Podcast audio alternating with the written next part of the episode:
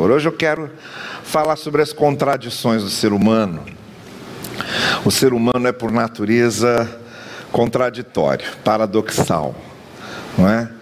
Vocês vejam, por exemplo, o apóstolo Paulo escrevendo aos Romanos e também escrevendo aos Coríntios, ele dizia que ele sabia o que ele precisava fazer, sabia o que era o certo, mas nem sempre conseguia.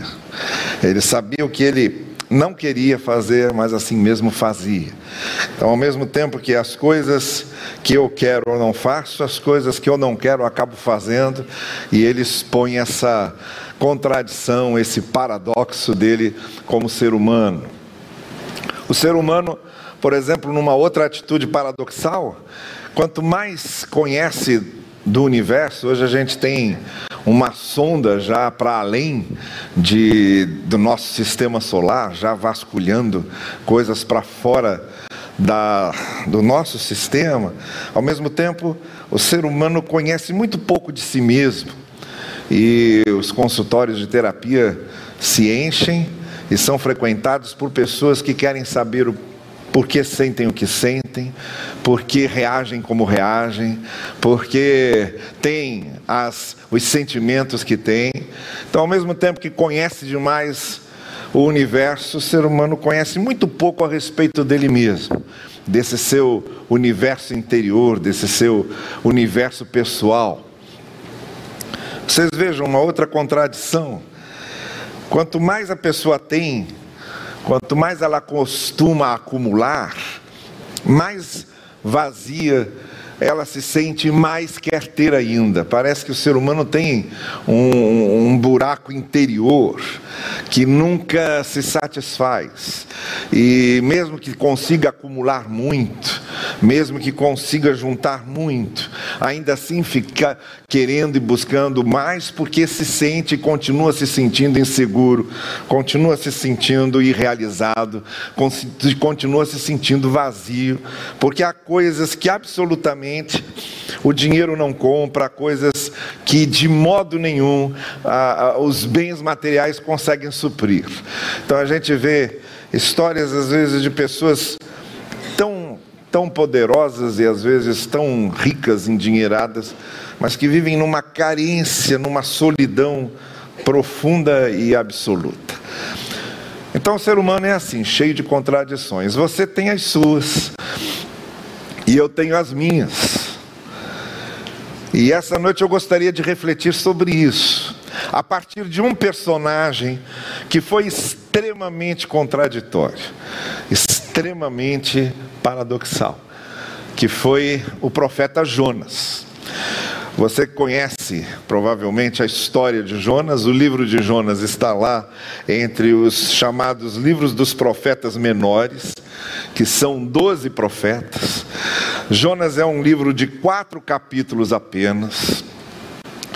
E a história de Jonas é muito conhecida, a gente aprende desde uh, nossa infância uh, na escola dominical, nas primeiras leituras que a gente faz da Bíblia. Até porque a história de Jonas, ela tem uma semelhança com uma outra história que a gente conhece também, que é a história do Pinóquio. Eu não sei se vocês se lembram, mas o Pinóquio e o Gepeto são engolidos por uma baleia. E Jonas também é engolido por um grande peixe. Depois o Pinóquio e o Gepeto são é, vomitados por essa baleia. E o Jonas também é, é expelido por essa, não vou dizer vomitado, porque Jonas era profeta, vamos ter respeito com o profeta. Ele foi expelido por esse grande peixe. Então a gente encontra aí algumas semelhanças nessas duas narrativas.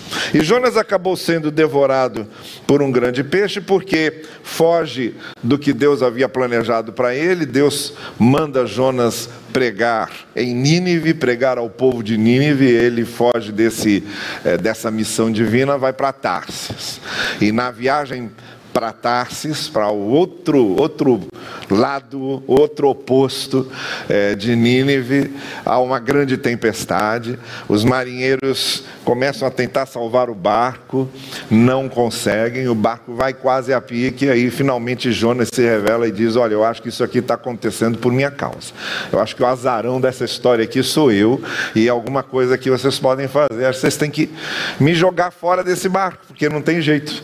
E é o que acabam fazendo. Os marinheiros ainda relutam, o capitão do navio ainda reluta. Havia um, uma humanidade enorme no coração desse homem que ele diz: não, a gente não vai fazer isso. Mas a força das circunstâncias acabam mostrando que realmente ou eles se livravam de Jonas, ou o barco ia acabar afundando. E Jonas é lançado ao mar, e no mar ele é engolido pelo tal peixe. Dentro do peixe, ele faz a sua oração de contrição, de arrependimento, e a partir da sua oração de arrependimento e contrição, então ele é devolvido à praia. E aí então ele retoma. Deus de novo diz a ele: agora, Jonas, vai ou não vai?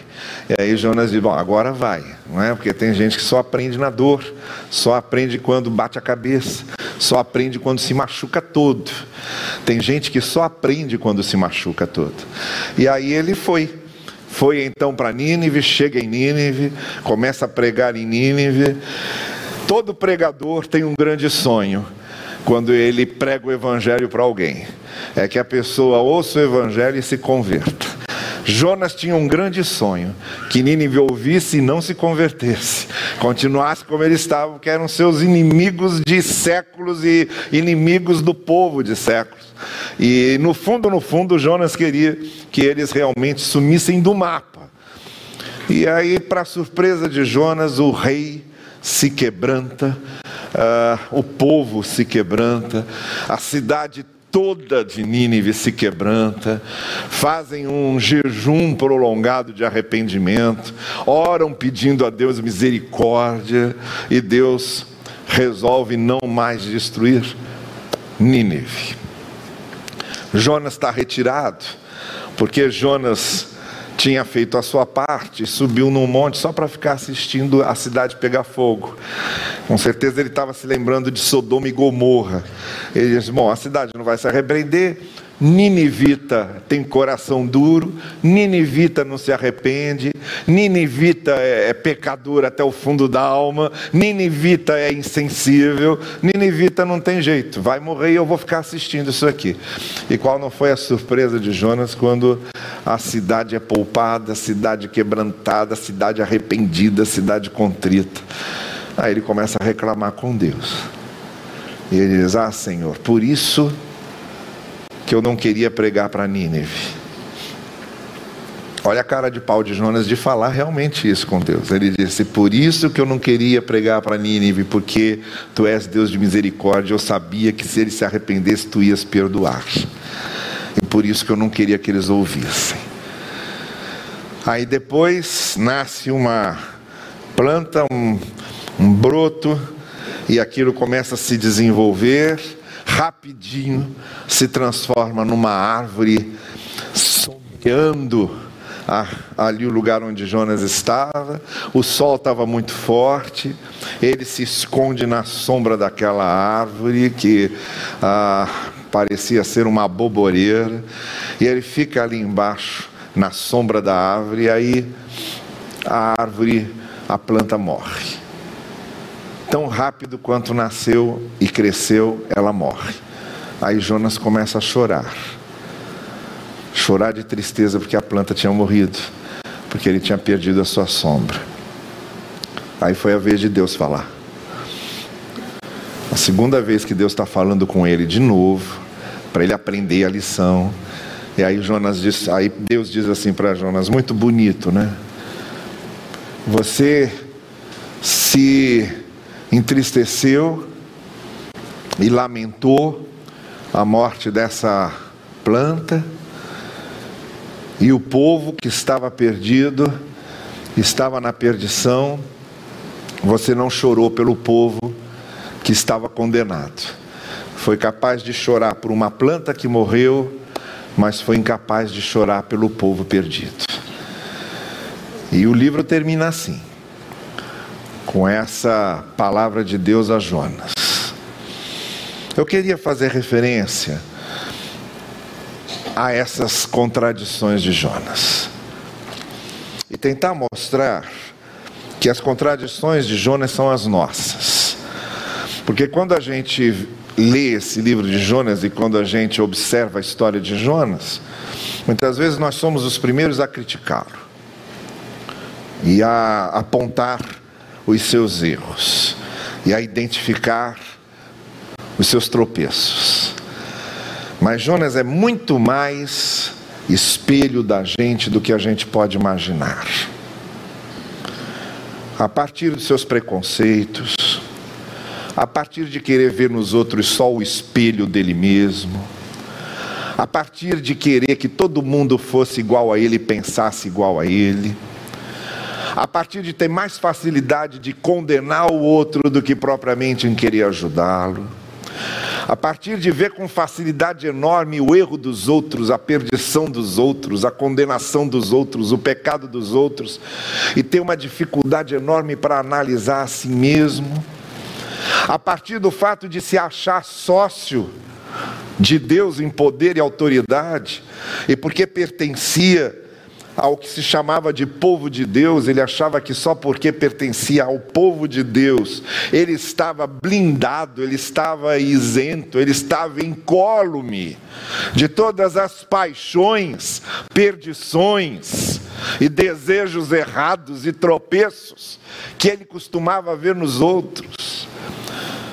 A gente vê aqui em Jonas o nosso espelho, o nosso reflexo somos tão contraditórios e tão paradoxais quanto ele.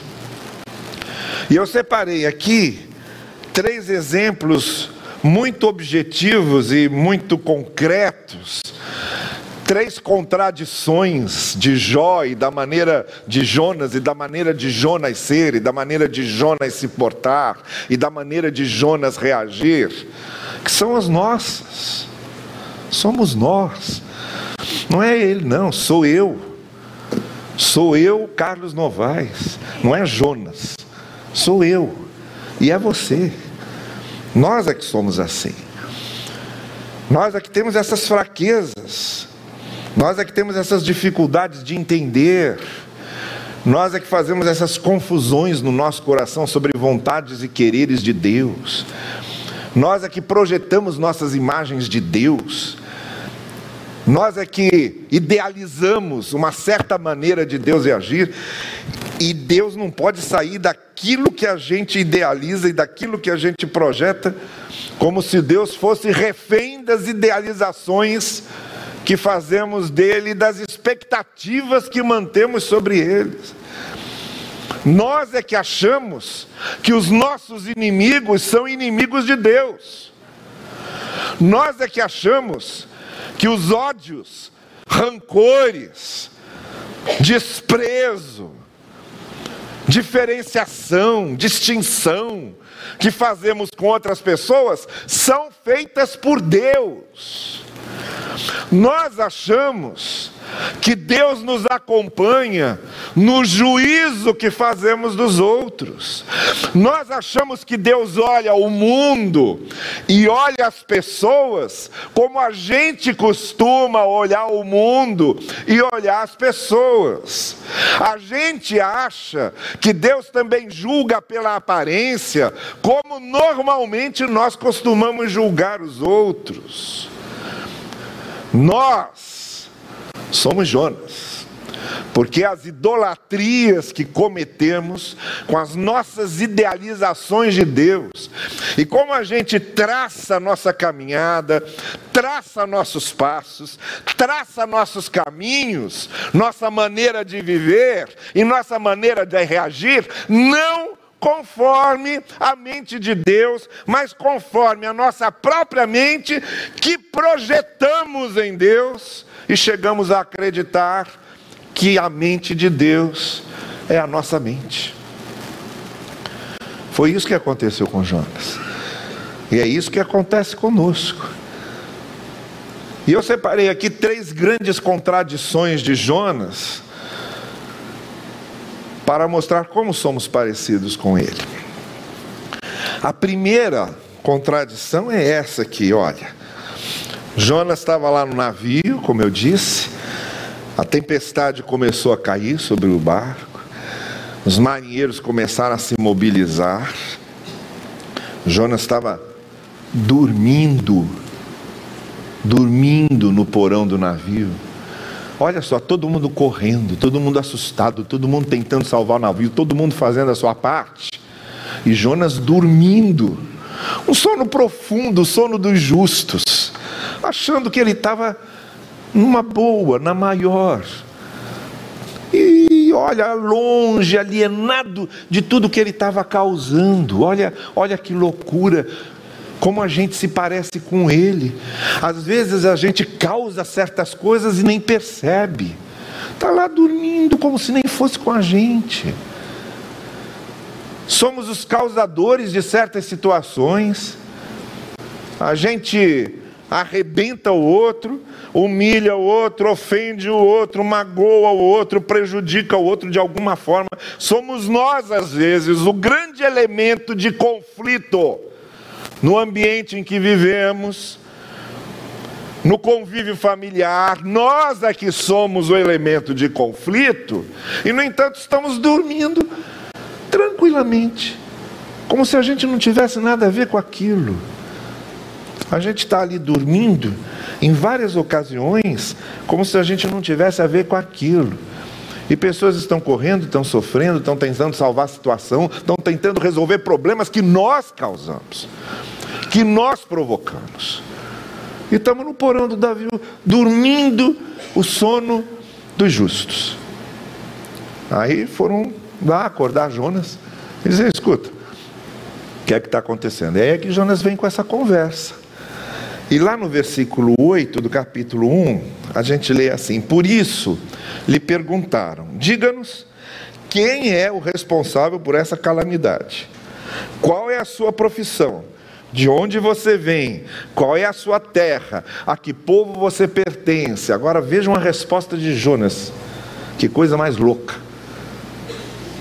Eu sou hebreu, adorador do Senhor o Deus dos céus, que fez o mar e a terra.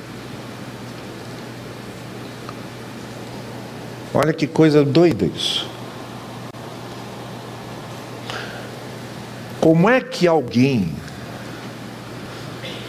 que desobedece a Deus, que foge da palavra do Senhor, que vai para outro canto, diferente do que Deus tinha ordenado, pode se apresentar como adorador do Senhor. Olha a contradição de Jonas. Jonas, ser adorador do Senhor era ser hebreu. Eu já nasci adorador do Senhor, porque eu tenho sangue hebreu correndo nas veias, eu sou descendente de Abraão. Eu sou do povo escolhido, eu sou do povo eleito. Ou então, eu conheço o templo, eu vou ao templo, por isso eu sou adorador. Ou então, eu guardo o sábado, eu não desrespeito o sábado divino, por isso eu sou adorador. E quando eu não estou no templo, eu estou na sinagoga. Ou então, eu sou adorador porque eu conheço a lei. Eu sei de Moisés. Eu sei da Torá. Eu sou adorador porque eu conheço os mandamentos. Eu sou adorador porque eu não tenho outros deuses, eu tenho um Deus só. Eu sou adorador. Como é que alguém que acabou de desobedecer a Deus, se apresenta como adorador do Senhor, a grande contradição é que nós também achamos isso. A gente acha que o que a gente faz o que faz da gente adorador é estar no culto. O que faz da gente adorador é fazer parte de uma igreja. O que faz da gente adorador é ir ao templo. O que faz a gente ser adorador é abrir a Bíblia. O que faz a gente adorador é cantar um cântico. Isso é uma tremenda de uma contradição. A gente se diz adorador do Senhor e vive tudo o que Deus não quer que vivamos. E nos afastamos da palavra. E nos afastamos da vontade de Deus. Mas continuamos nos apresentando e nos achando adoradores. Jonas tinha acabado de desobedecer a Deus, tinha fugido de Deus, tinha se desviado da vontade de Deus e achava que era adorador. Como é que a gente pode achar que é adorador sem obedecer a palavra? Como é que a gente pode achar que é adorador sem viver na prática os ensinos do Evangelho? Como é que a gente pode se apresentar como adorador de Deus quando a gente não obedece à vontade de Deus? E aí a gente lembra de Cristo, falando aos seus discípulos e à multidão, no desfecho do Sermão do Monte, quando ele diz: Olha, Muitos me dizem Senhor, Senhor, mas eu não os conheço. E eles dirão naquele dia: Olha, nós em teu nome expulsamos demônios, curamos e operamos prodígios. Eu direi a eles: Nunca conheci vocês, porque é conhecido do Pai aquele que faz a vontade do Pai. Nós só somos realmente adoradores quando a gente obedece a palavra, quando a gente vive a palavra, quando a gente anda de acordo com os ensinos do amor, da misericórdia, da bondade, do perdão, do bem que o Evangelho nos ensina. Não é o fato de estarmos dentro de um templo, nem é o fato de estarmos cantando que nos faz adoradores. Jonas não era um adorador verdadeiro, porque o fato de nós nascermos na igreja, ou o fato de fazermos parte do povo de Deus, não nos torna automaticamente adoradores. Quando o Senhor olha para os nossos corações e vê o que está em nossos corações. Quando o Senhor olha para a nossa vida e vê o que está na nossa vida, Ele sabe quem realmente é adorador e quem apenas pensa que é adorador. Então, essa é a primeira contradição de Jonas. Como é que a gente pode dizer que somos adoradores do Senhor? Se nós não obedecemos à palavra do Senhor. Essa é a primeira coisa. A segunda contradição que nós encontramos em Jonas é um pouco mais adiante, quando Jonas então chega em Nínive para pregar. Agora ele já tinha sido liberto do peixe, aprendeu a lição, resolveu obedecer a Deus. Mas sabe aquela criança birrenta que ela não obedece a primeira vez, aí os pais precisam discipliná-la. E aí finalmente ela obedece, mas obedece de cara feia, obedece fazendo birra, obedece batendo o pé, obedece demonstrando claramente que não quer obedecer, que está só obedecendo para não ser castigado. Foi o que aconteceu com Jonas. Foi lá o Jonas birrento, Jonas batendo o pé, entrou dentro da cidade de Nínive e fez um sermão fez uma mensagem que na original hebraico, na língua hebraica, tem cinco palavras. Cinco palavras. Que traduzidas em português ficam assim: daqui 40 dias, Nínive vai ser destruída. Foi isso aí.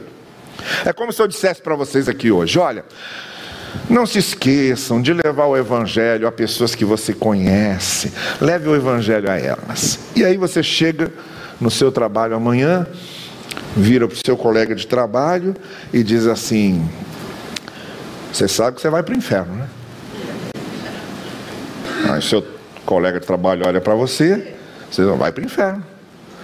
Nem vou dizer mais nada, não. É só isso aí. Você sabe que você vai para o inferno e vai embora. Você sabe que Deus castiga, né? Você sabe que Deus castiga. Você sabe que você está perdido, né? Sabe que está perdido. E pronto. É só aquela palavra de condenação, de ira, de desgraça. Foi o que Jonas fez. Atravessou a cidade inteira, repetindo a mesma coisa. Daqui 40 dias vocês serão destruídos. Agora vejam. Olha a contradição de Jonas.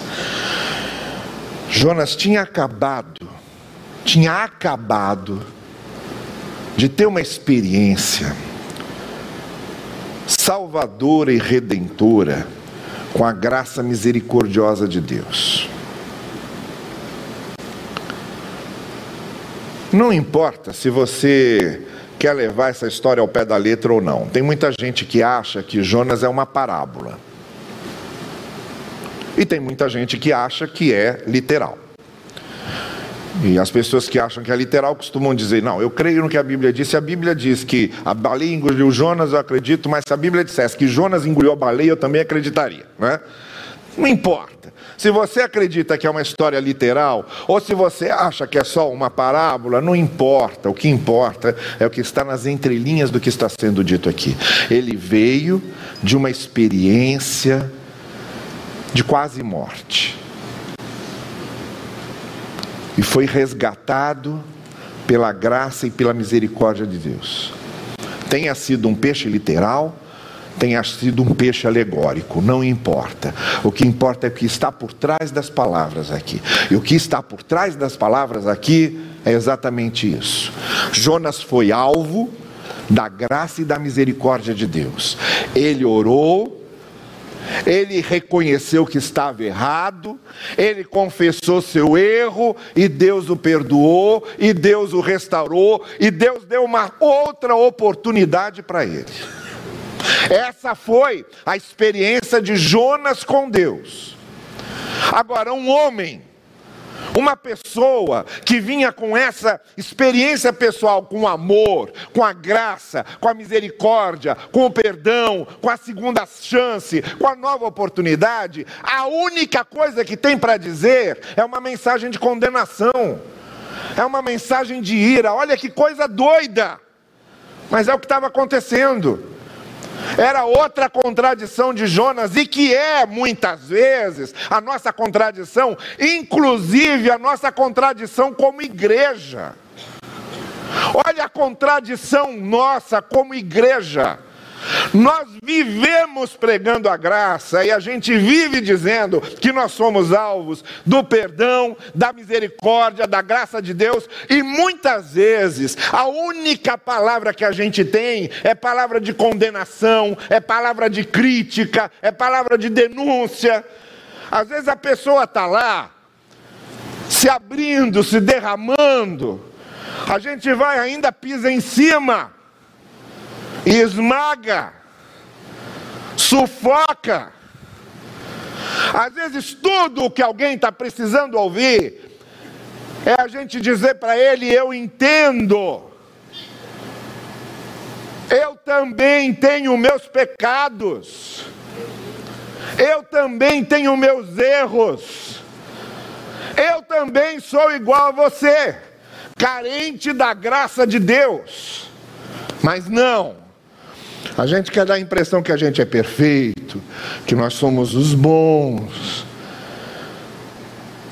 E às vezes reage quase que pisando em cima da pessoa. Quantas vezes a igreja que foi resgatada pelo amor de Deus, nós somos resgatados pela graça de Deus. Creiam nisso. Não há nenhuma diferença entre nós aqui e as pessoas que estão lá fora, a não ser o fato de que nós sabemos que Deus nos amou e nos resgatou.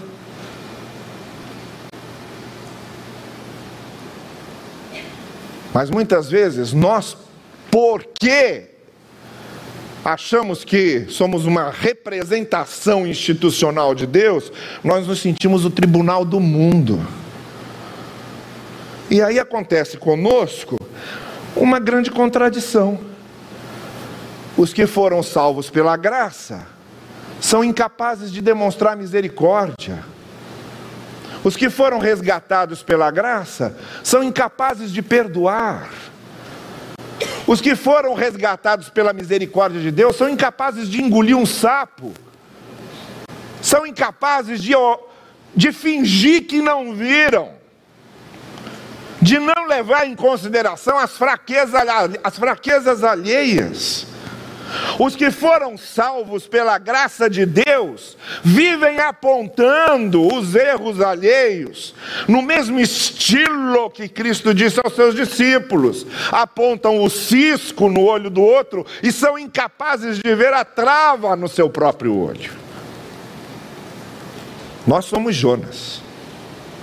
Indubitavelmente, nós somos Jonas. Quando nós agimos dessa forma, a igreja, os resgatados pela graça, os alcançados pela misericórdia, muitas vezes são incapazes de ter um olhar de misericórdia, de ter um acolhimento de graça. Essa é uma contradição que eu e você muitas vezes cometemos, porque nós somos Jonas. Mas há uma terceira. A primeira contradição então é essa: a gente se acha adorador sem obedecer à palavra. Quando o autêntico adorador começa adorando a Deus pela obediência à palavra, mais do que qualquer outra coisa. A segunda contradição é que nós, que fomos salvos pela graça, muitas vezes somos incapazes de demonstrar graça para os outros. E há uma terceira contradição, que é essa que Jonas então vai expressar quando ele se retira para ver Nínive ser destruída. A destruição não acontece. Agora veja isso aqui. Jonas então diz assim: Agora, Senhor, lá no capítulo 4, ele diz a mesma coisa duas vezes, a mesma expressão. No capítulo 4, no verso 3, ele diz: Agora, Senhor, ele viu que Nínive se arrependeu e foi salvo. Aí ele diz: Agora, Senhor, tira minha vida, eu imploro, porque para mim é melhor morrer do que viver. Por causa dessa decepção que ele teve de ver que Deus perdoou Nínive. Eu prefiro morrer do que contar, continuar vivendo. Como se ele dissesse: para mim era melhor morrer do que ver Nínive aqui se quebrantando, sendo alvo da misericórdia de Deus. É a primeira vez que ele usa essa expressão. A segunda vez é essa. Ao nascer do sol, Deus trouxe um vento oriental muito quente, o sol bateu na cabeça de Jonas, a ponto de quase ele desmaiar. A planta lá tinha morrido, a sombra tinha acabado, aí ele diz: Para mim seria melhor morrer do que viver. De novo. Olha, eu vou dizer uma coisa: eu não nasci para ser Deus, não dava certo. Porque na segunda vez que Deus tiver, que Jonas tivesse dito para mim, eu dizer, ah, quer morrer? Então vai morrer agora. É agora que você vai morrer. Duas vezes ele fazendo drama. Duas vezes chantageando Deus. E mais, por um motivo totalmente insensível, querer morrer porque o outro foi beneficiado por Deus, preferir morrer do que ver o outro agraciado por Deus, e outro motivo totalmente ridículo, por causa de uma planta que morreu.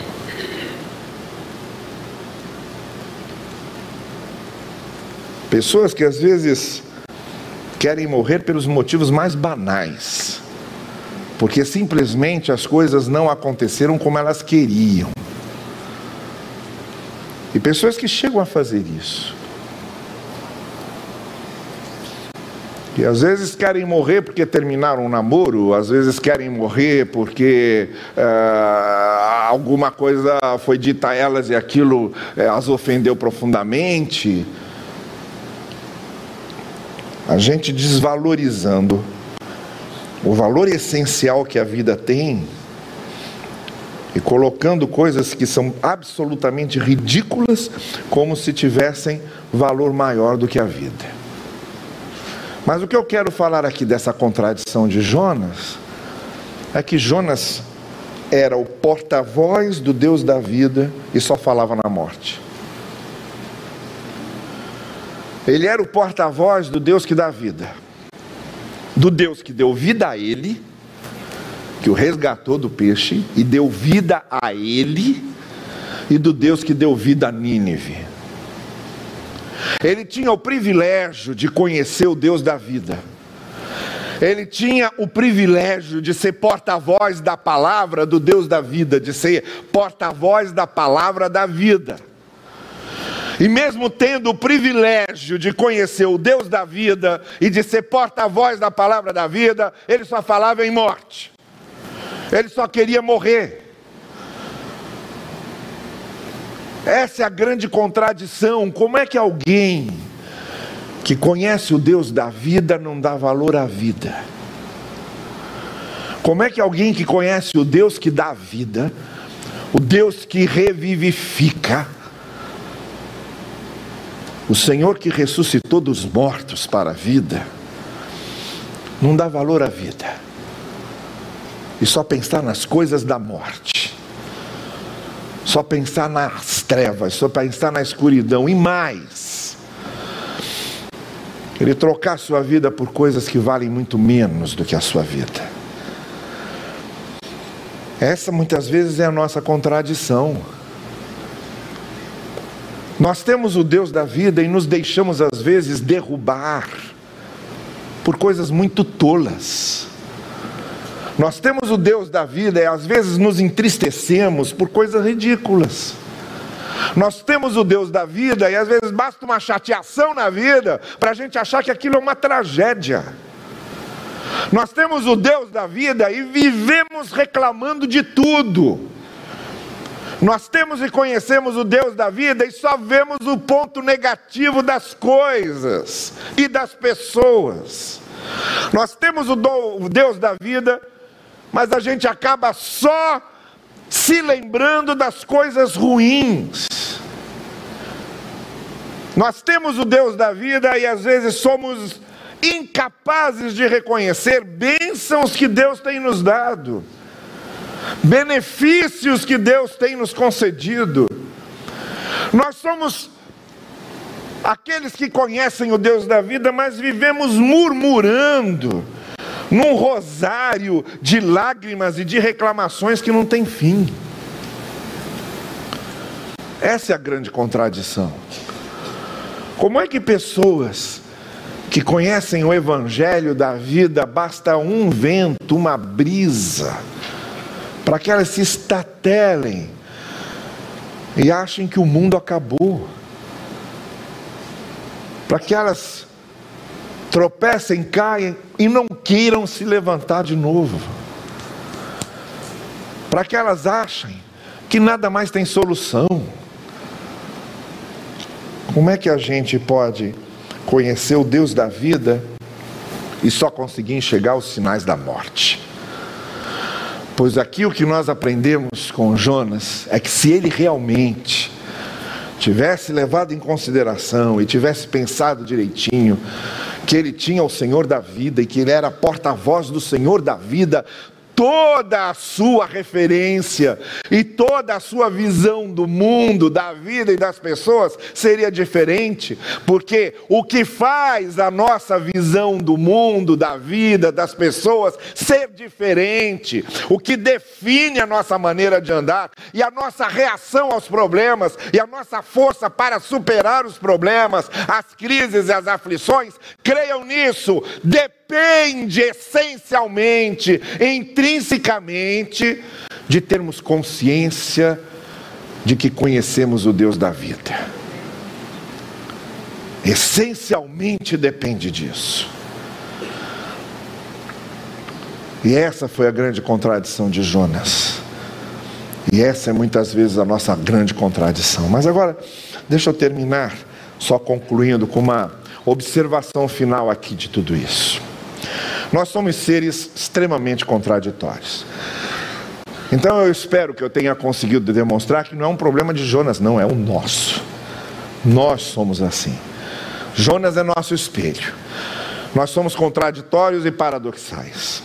Nós às vezes achamos que somos adoradores de Deus e vivemos longe da Sua palavra. Vivemos longe dos seus ensinos. E vivemos longe da Sua vontade.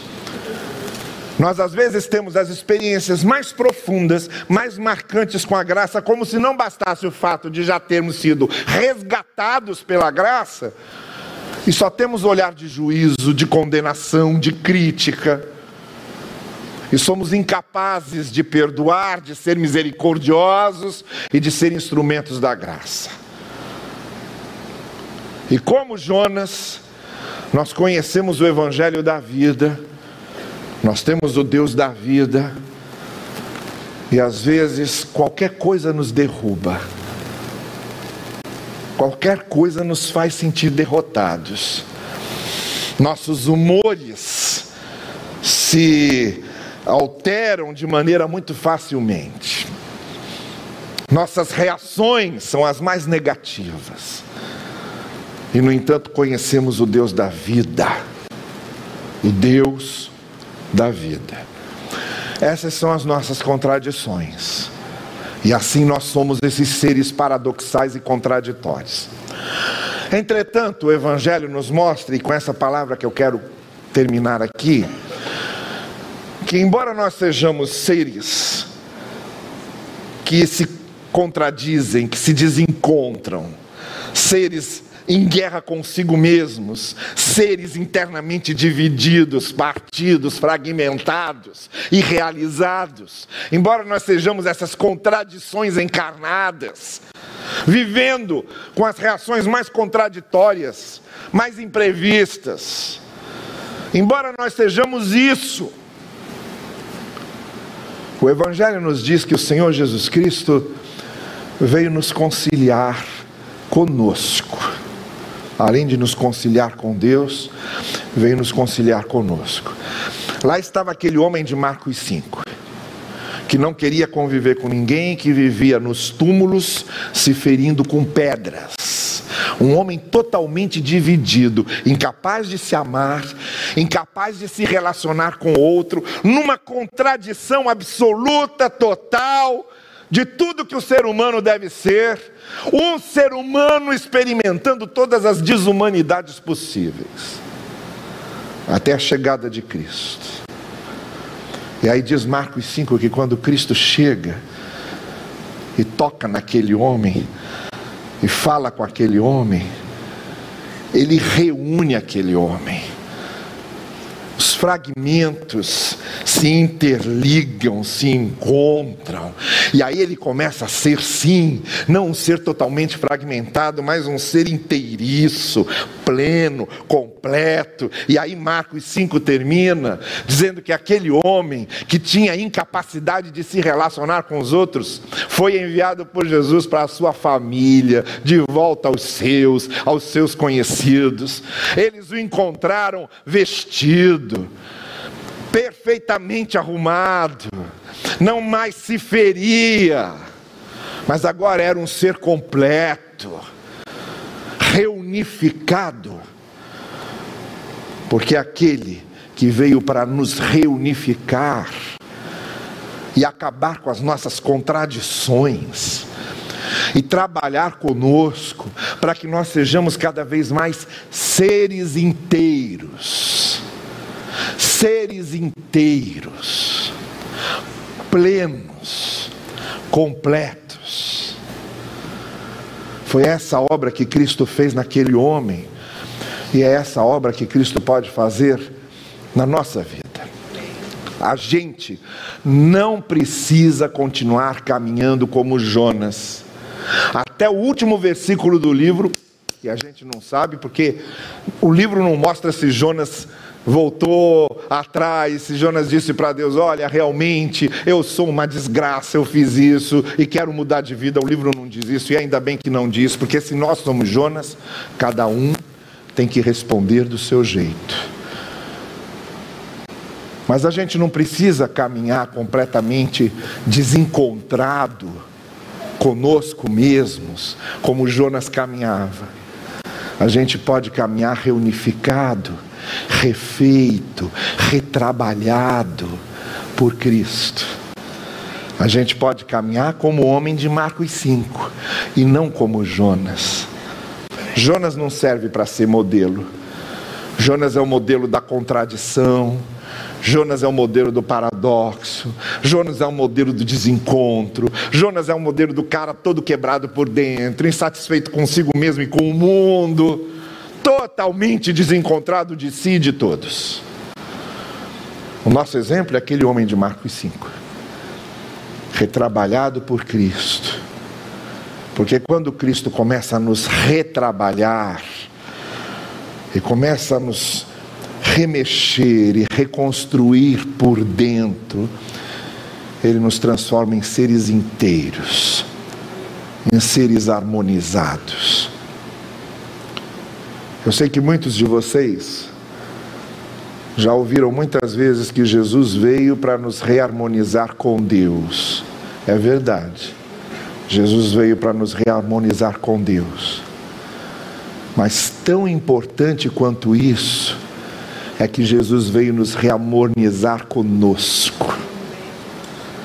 Ele veio nos reharmonizar conosco e com o outro. Isso também é obra de Cristo. E começa aqui por dentro. Nessa noite, eu quero convidar você para experimentar isso. Curve a sua cabeça, a gente vai ficar aqui ouvindo o interlúdio e eu Gostaria de pedir a você que apresentasse isso diante de Deus agora e que dissesse a Ele: Senhor, é isso aí. Eu também me sinto assim. Um paradoxo, uma contradição, desencontrado de mim mesmo, cheio de descaminhos. Também o que eu sei que é certo fazer não consigo, também o que eu quero não faço, o que eu não quero acabo fazendo. Eu sou essa esse ser frágil, quebradiço. Eu que tenho conhecimento do Deus da vida, não consigo viver a vida que Deus pode me dar. Eu que posso ter experiência com a graça e com a misericórdia, continuo esse ser fechado em mim mesmo, amesquinhado pelos meus sentimentos mais intimamente ruins, mais destruidoramente maléficos. Eu que acho que conheço a Deus e que sou adorador de Deus, entretanto, desprezo a Sua palavra, desprezo os seus ensinos e acabo vivendo como se Deus não existisse. Se você, de alguma forma, de alguma forma está se encontrando aí, se você está dizendo, puxa, eu, eu carrego às vezes comigo tanto ressentimento, tanta amargura, e eu quero me livrar disso. Eu quero que a força da graça, da misericórdia e do amor seja muito maior que qualquer ressentimento, qualquer amargura que eu possa carregar dentro de mim, qualquer ódio, qualquer mágoa. Eu não quero ser definido pela mágoa, eu não quero ser definido pelo ressentimento, eu quero ser definido pela graça, eu quero ser definido pela misericórdia. Quantas pessoas ao meu redor, a partir da minha própria família, às vezes, daquelas pessoas mais próximas, mais íntimas, às vezes, em certas situações, eu só tenho uma palavra de condenação, uma palavra de crítica, e eu posso ajudar tanto com as experiências que eu posso ter na graça e no amor e na misericórdia. É isso. Contradições de Jonas são as nossas. E no entanto, Cristo veio para trabalhar conosco e nos reunificar. Então, essa noite eu quero orar por você, tá bem? E gostaria de convidar você a, a se abrir e abrir seu coração e abrir sua vida para as ações da graça, do amor de Deus, para que sejamos de fato adoradores do Senhor, adoradores que conhecem e vivem a palavra, resgatados pela graça, que sabem transmitir graça, e pessoas que têm o Deus da vida e sabem viver a vida, e são iluminados pela vida, e são conduzidos pela vida. É isso que eu quero convidar você a deixar Cristo fazer na sua vida hoje.